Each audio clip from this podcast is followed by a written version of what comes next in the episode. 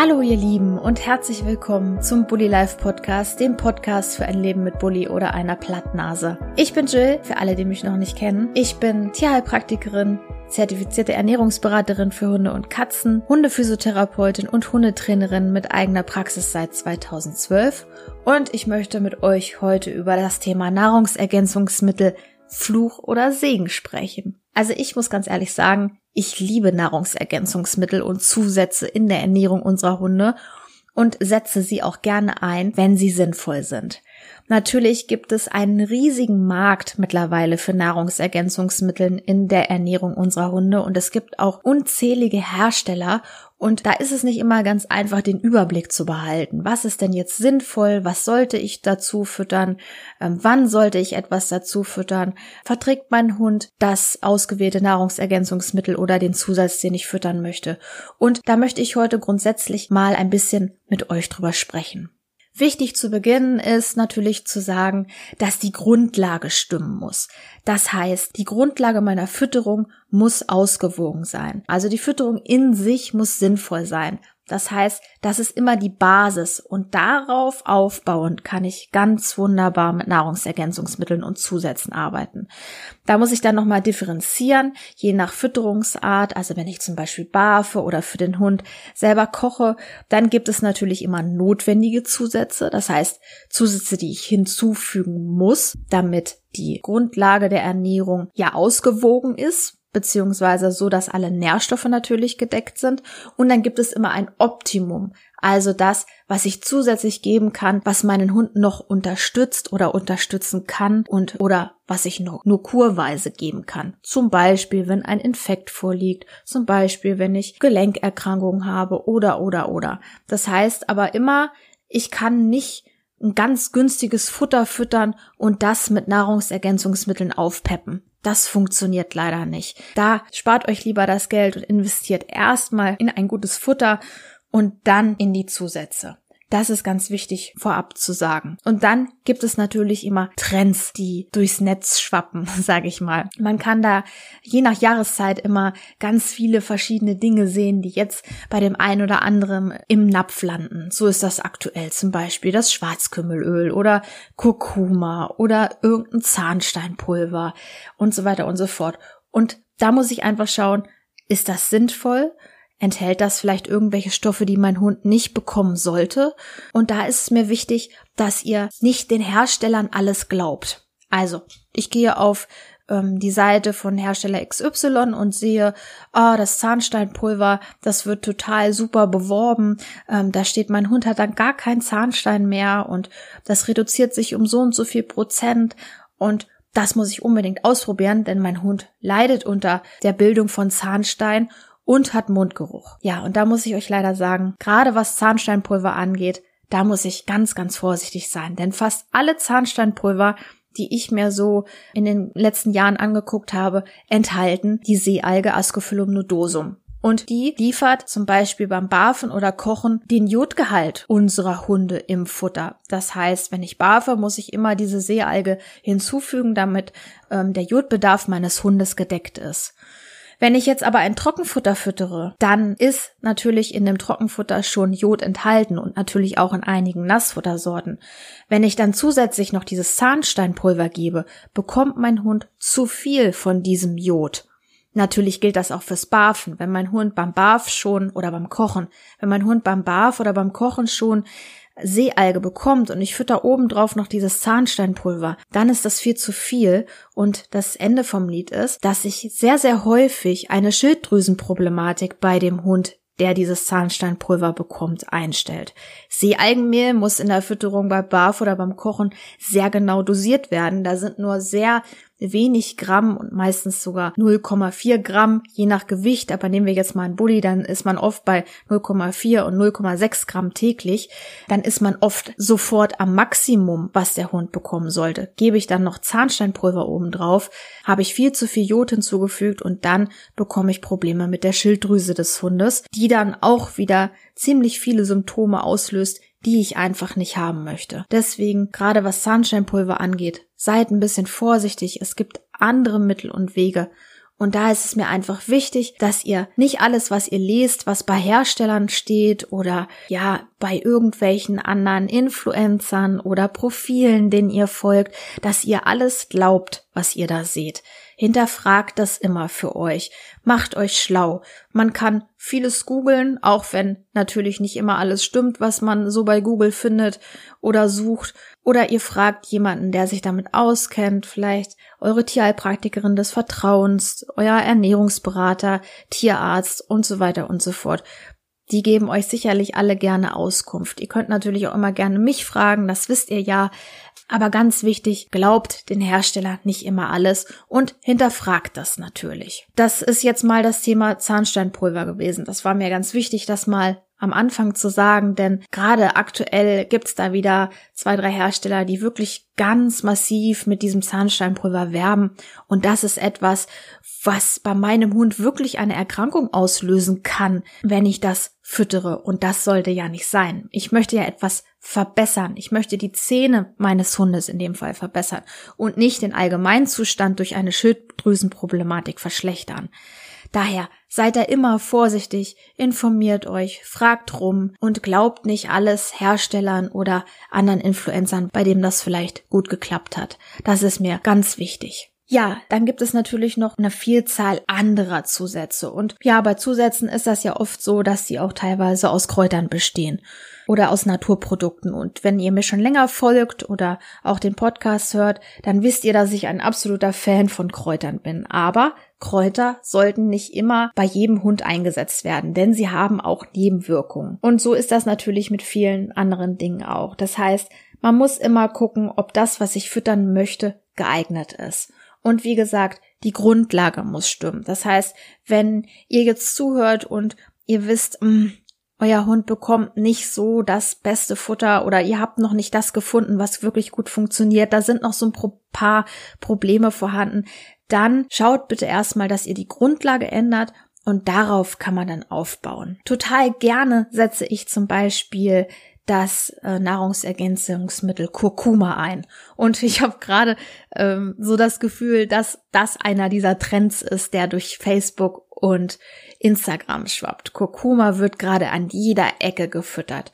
Und auch bei Kurkuma gibt es natürlich Nebenwirkungen. Das heißt, Kurkuma darf nicht immer eingesetzt werden und bei der Gabe von Kurkuma ist einiges zu beachten. So zum Beispiel ist es so, dass Kurkuma an sich eine ganz geringe Bioverfügbarkeit hat. Was heißt das denn jetzt für mich, wenn ich Kurkuma verfüttern möchte? Also der Hauptwirkstoff Kurkumin, der in der Kurkuma-Wurzel enthalten ist, macht weniger als fünf Prozent der Wurzelknolle aus und von diesen fünf Prozent gelangen wieder gerade mal nur ein Hundertstel ins Blut. Das heißt, um da eine heilende Wirkung zu erreichen, sollte ich immer auf ein konzentriertes Kurkuma-Präparat zurückgreifen damit das Kurkumin besser ins Blut aufgenommen werden kann. Ja, wie erreiche ich das? Zum Beispiel in Kombination mit anderen Mitteln. Das heißt, ihr kennt sicherlich das Rezept der goldenen Paste, wo Kurkuma mit anderen Mitteln vermischt wird. Zum Beispiel Kokosöl oder Wasser und vor allem schwarzer Pfeffer, denn schwarzer Pfeffer erhöht nochmal die Aufnahme des Kurkumins ins Blut. Und das heißt, es macht überhaupt gar keinen Sinn, einfach Kurkuma-Pulver übers Futter zu geben. Und das ist das, was ich ganz oft sehe. Dann sieht man das irgendwo bei Facebook oder Instagram, dass da Trockenfutter im Napf ist und darüber ist Kurkuma-Pulver. Und das ist einfach, wenn man bedenkt, wie teuer Kurkuma, guter Kurkuma, Bio-Kurkuma auch ist, macht das einfach überhaupt gar keinen Sinn, weil die Wirkung, die er damit erzielt, ist viel zu gering, als daraus einen sinnvollen Nutzen zu ziehen. Das heißt, ja, so ist das natürlich auch immer bei anderen. Dann ihr seht, dieses, da ist jemand, der macht Kurkuma-Pulver übers Futter, dann mache ich das halt auch.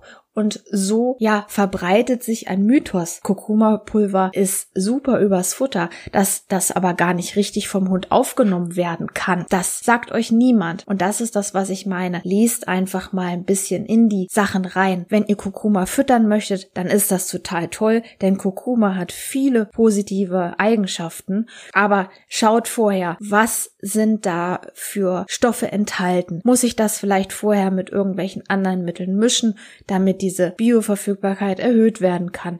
Was gibt es für Nebenwirkungen? hat mein Hund solche Nebenwirkungen, beziehungsweise liegen Erkrankungen vor, wo solche Nebenwirkungen nicht so gut sein könnten. Füttert nicht einfach das, was ihr irgendwo seht. Das ist ganz wichtig. Ansonsten bleibt zur Kurkuma nur zu sagen, dass es wirklich ganz toll in der Fütterung ist. Es hilft bei den unterschiedlichsten Sachen, zum Beispiel Krebs, Arthrose, Arthritis.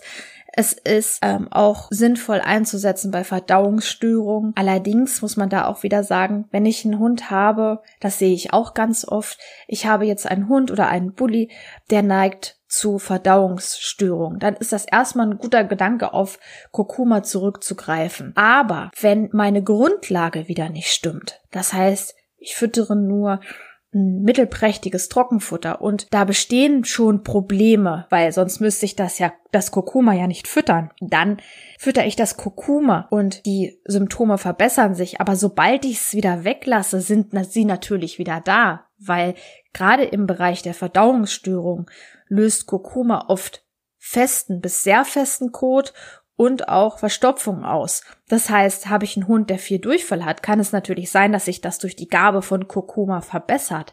Aber sobald ich den Kurkuma wieder weglasse, ist der Durchfall wieder da. Das heißt, ihr habt im Endeffekt nichts mitgenommen, beziehungsweise euer Hund hat keine heilende Wirkung in dem Fall des Kurkumas erfahren, sondern einfach nur eine vorübergehende symptomatische Behandlung. Und sowas muss ich immer bedenken, bevor ich ein Nahrungsergänzungsmittel verfüttere. Ja, und dann gibt es natürlich noch viele andere tolle äh, Wirkungen, die Kurkuma haben kann. Es kann auch aus schmerzstillend sein, es kann immunstärkend sein, weshalb ich es zum Beispiel sehr gerne als Kur einsetze zum Herbst hin oder im Frühjahr nochmal kann auch bei Hautproblemen helfen und wundheilungsfördernd sein. Aber es gibt eine Vielzahl an Wirkungen und ich muss mich in das Thema ein bisschen einlesen, wenn ich so etwas füttern möchte oder jemanden fragen, der sich damit auskennt. Weil, wie ihr jetzt schon gemerkt habt an einigen Beispielen, es ist nicht alles immer sinnvoll und vor allen Dingen auch nicht sinnvoll in bestimmten Situationen einzusetzen, wie ihr gerade auch an dem Beispiel mit den Verdauungsstörungen gemerkt habt.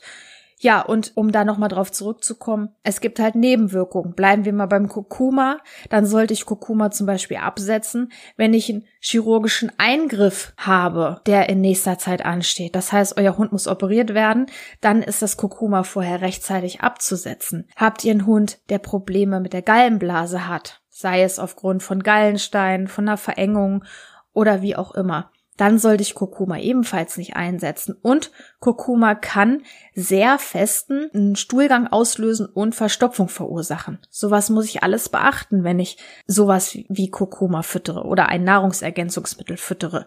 Nämlich fast jedes Nahrungsergänzungsmittel hat solche Nebenwirkungen. Und das ja ist halt immer wieder heute meine Botschaft. Lest euch das vorher einmal durch, wenn ihr das füttern möchtet. Es gibt natürlich auch tolle Bücher, wo sowas drin steht. Ähm, oder fragt, wie gesagt, jemanden, der sich auskennt. Ähm, es dreht sich bei mir immer so ein bisschen der Magen um, wenn ich sehe, dass jemand einfach so ein Pulver über sein Futter macht und das machen hundert andere Leute nach. Natürlich hat man als äh, ja Influencer oder ähm, hat, wenn man ein größeres Profil bei Facebook oder Instagram hat, hat man auch immer so ein bisschen mh, mm, eine Sorgfaltspflicht über das, was man schreibt. Also wenn ich schreibe, das und das hilft meinem Hund gut, dann muss ich mir einfach ähm, darüber Gedanken machen, dass das vielleicht hundert andere Leute auch ausprobieren könnten. Und das ist auch etwas, äh, wo ich dann gleich zum nächsten Punkt komme. Denn was bei Hund XY gut funktioniert, muss bei eurem Hund noch lange nicht funktionieren. Ich gebe euch mal ein Beispiel. In meiner Hundephysiotherapiepraxis kommen natürlich sehr häufig Hunde mit Schmerzen. Sei es, weil die eine Hüftgelenksdysplasie haben, weil die eine akute Verletzung hatten und wie auch immer. Und es gibt dann natürlich ähm, Nahrungsergänzungsmittel, die ich empfehle für diesen Hund. Und da ist es ganz oft so, dass Hund Bello, nenne ich ihn mal so, ähm, total gut mit dem empfohlenen Nahrungsergänzungsmittel zurechtkommt und die Besitzer sich ein, zwei Tage später bei mir melden und sagen, das hat so super geholfen, das geben wir jetzt immer, wenn er irgendwas hat und das ist für uns genau das Richtige, das haben wir immer gesucht und das hilft perfekt. Dann kommt Hund Nummer zwei und ich empfehle das gleiche und die Besitzer melden sich und sagen, also das Nahrungsergänzungsmittel, da haben wir überhaupt nichts von gemerkt, das hat überhaupt nicht geholfen. Und so ist das mit vielen Dingen. Das heißt, auch dahingehend müsst ihr wieder gucken. Ist das, was ihr dort füttern möchtet, für euch das Richtige? Klappt das bei euch? Und das ist auch ganz oft so in der Ernährungsberatung. Ich bekomme Kunden, denen schreibe ich einen Ernährungsplan und es klappt nicht gleich auf Anhieb. Habe ich zum Beispiel so ein hartnäckiges Symptom wie Sodbrennen, ist das ganz oft so, dass man verschiedene Wege ausprobieren muss. Was bei Hund A funktioniert hat, muss bei Hund B noch lange nicht funktionieren. Da muss man auch immer ganz eng mit dem Therapeuten, den man zu Rate gezogen hat, zusammenarbeiten.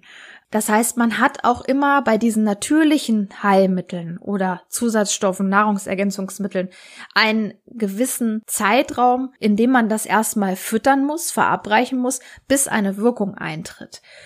Man kann von diesen Nahrungsergänzungsmitteln keine Wunderwirkung erwarten, beziehungsweise es dauert, wie gesagt, sehr lange, bis eine Wirkung eintreten kann. Und da ist es auch immer wichtig, dass ihr als Besitzer auch uns Therapeuten Rückmeldung gebt und sagt, okay, also das, was du hier rausgesucht hast, zum Sodbrennen meines Hundes hat nicht so gut geholfen, kannst du mir vielleicht nochmal was anderes vorschlagen? Es hilft nämlich immer nicht, wenn ihr dann sagt, okay, ähm, das hat jetzt nicht funktioniert, ich lasse das wieder sein mit dem Barfen oder Kochen und füttere dann Trockenfutter. Das ist erstmal für mich total frustrierend, weil wir hatten schon eine gute Grundlage geschaffen, um darauf aufzubauen, um auch solche tollen Nahrungsergänzungsmittel zu nutzen zu können. Und dann wird das wieder durch irgendetwas anderes kaputt gemacht. Also, was ich damit sagen will, Lange Rede, kurzer Sinn. Was bei eurem Hund gut funktioniert, muss nicht bei dem Hund eurer Freundin gut funktionieren und umgekehrt. Da muss man immer schauen. Das ist, sind leider alles natürliche Mittel und die haben oft, und das ist bei uns Menschen auch so, eine andere Wirkung als bei jemandem anders. Das ist ganz wichtig zu wissen, finde ich, für euch und auch, ja, wenn ähm, ihr sowas füttern möchtet. Und dann könnt ihr auch diese ganzen positiven Eigenschaften, die es gibt für diese Nahrungsergänzungsmittel, sinnvoll nutzen, wenn ihr wisst, wie das Konzept funktioniert, dass es da Nebenwirkungen geben kann, dass ich das wie bei Kurkuma zum Beispiel erst noch anders verarbeiten muss, um es zu füttern, dass ich vielleicht erstmal eine Grundlage schaffen muss. Das ist das, was ich euch heute in dieser Folge mit auf den Weg geben kann. Aber es gibt natürlich auch vereinzelt immer wieder so Sachen, die kann ich total gut füttern und bei denen gibt es keine Nebenwirkungen. Zumindest nicht, wenn ich ähm, keinen schweren Allergiker habe. Ein Beispiel, was immer gut funktioniert und wo die ähm, Wirksamkeit ja auch an Studien belegt ist, ist zum Beispiel Grünlippmuschelextrakt. Wenn ich einen Hund habe, der zu Gelenkproblemen neigt, dann kann ich Grünlippmuschelpulver dem Futter hinzufügen. Ist, wie gesagt, durch Studien die Wirksamkeit belegt, hilft wirklich gut, bekomme ich täglich ganz viele positive Rückmeldungen zu. Ähm, das wird auch im Humanbereich eingesetzt. Da gibt es, wie gesagt, eine bestätigte Wirkung. Genauso wie Kollagenhydrolysat, das einfach den Knorpelaufbau fördert, wenn ich Gelenkprobleme habe. Das sind so Sachen, die wirklich gut funktionieren. Und ich kann natürlich auch, ja, kurweise Nahrungsergänzungsmittel total gut einsetzen. Das heißt, wenn ich weiß, ähm, was die für Nebenwirkungen haben, gucke ich einmal kurz, ob das für meinen Hund geeignet ist und dann kann ich da super gut eine Kur mitmachen. Zum Beispiel Hagebutte im Winter oder Frühjahr. Wenn ich, wenn sich da leichte Infekte einstellen oder so, dann kann man mal gucken, ob man ähm, Hagebutte dazu fügt. Hagebutte enthält ja super viel Vitamin C und ist daher bekannt ähm, als Immunsystemstärkung. Aber Hunde können Vitamin C selber herstellen. Daher ist es wichtig, dass ich Hagebutten nicht grundlos über einen längeren Zeitraum ohne Rücksprache mit einem Therapeuten füttere. Also ihr seht, ich gelange letztendlich, egal bei was, immer wieder an den Punkt, wo ich sage, ich muss immer gucken, ob das geeignet ist, ob ich das dauerhaft geben kann, ob das mein Hund verträgt und so weiter und so fort. Bei Hagebutte ist es so, dass es auch wieder Studien gibt, äh, die belegen, dass äh, Hunde die Eigenproduktion von Vitamin C einstellen, wenn ich zu lange Hagebutte, Hagebutte gebe. Und ja, ich lande, egal bei was ich euch, über was ich euch hier etwas erzähle, immer wieder bei dem gleichen Punkt. Ich muss immer schauen, ist das für meinen Hund geeignet. Daher, ja, glaubt nicht alles den Herstellern. Guckt immer selber. Das ist bei auch so bei, bei so banalen Dingen wie zum Beispiel Knochensuppe. Also ich glaube, jeder von euch kennt Knochensuppe. Ein total tolles Rezept. Gerade wenn, ähm, ich meinen Hund wieder ein bisschen aufbauen möchte, weil er krank war, weil er vielleicht eine OP hatte oder so etwas, da möchte ich Knochensuppe einsetzen. Knochensuppe enthält aber total viel Fett und letztendlich Phosphor. Das heißt, Hunde, die zu Übergewicht neigen und oder eine Nierenerkrankung haben, sollten Knochensuppe nicht bekommen. Ja, das liest man wirklich nicht an jeder Ecke. Man findet überall Rezepte über Knochensuppe, aber diese Sachen stehen da ganz oft nicht drin. Ja, das waren jetzt natürlich wieder viele negative Dinge für euch, die ich heute gesagt habe. Ich hoffe, ihr habt dadurch trotzdem nicht die Lust an Nahrungsergänzungsmitteln verloren, denn wie schon gesagt, ich setze Nahrungsergänzungsmittel wirklich super gerne ein. Und ich schreibe auch immer wieder etwas über Nahrungsergänzungsmittel auf meinem Instagram-Kanal oder bei Facebook oder auch im Blog oder sage auch etwas darüber hier im Podcast. Und mir ist wichtig, dass ihr natürlich jetzt nicht sagt, oh, es ist ja eh bei jedem irgendetwas. Ich brauche das ja gar nicht füttern. Da sind ja so viele Nebenwirkungen vorhanden. Das ist mir alles viel zu kompliziert. Nein, das wollte ich damit überhaupt nicht sagen. Ich wollte euch nur damit sagen, dass ihr euch ein bisschen immer äh, umschaut, ob ihr das füttern könnt, dass ihr Hersteller nicht immer alles glaubt und dass ihr vielleicht, wenn ihr gar nichts rausfinden könnt über das gewünschte Nahrungsergänzungsmittel, vielleicht mal ähm, den Therapeuten eurer Wahl fragt, was der davon davon hält und dass ihr einfach immer schaut, dass ihr dran bleibt bei der Ernährung. Also wenn die Grundlage noch nicht stimmt, dass ihr da mal schaut, ob man da vielleicht noch was verbessern kann und dass ihr auch ein bisschen Geduld habt, bis diese Dinge einfach wirken, weil natürliche Mittel, wie schon gesagt, nicht immer sofort eine Wirkung erzielen können. Ja, ich hoffe, es hat euch trotzdem gefallen, auch wenn es wieder so ein bisschen negativ war. Aber das war mir mal ganz wichtig zu sagen und ich finde im Rahmen so eines so einer Podcast-Episode ist das immer ganz gut. Und ja, dann lesen, hören oder sehen wir uns wieder auf den diversen Kanälen und ich würde mich freuen, wenn ihr nächstes Mal wieder dabei seid. Und dann sage ich bis dahin und lasst es euch gut gehen, habt eine schöne Zeit. Bis bald.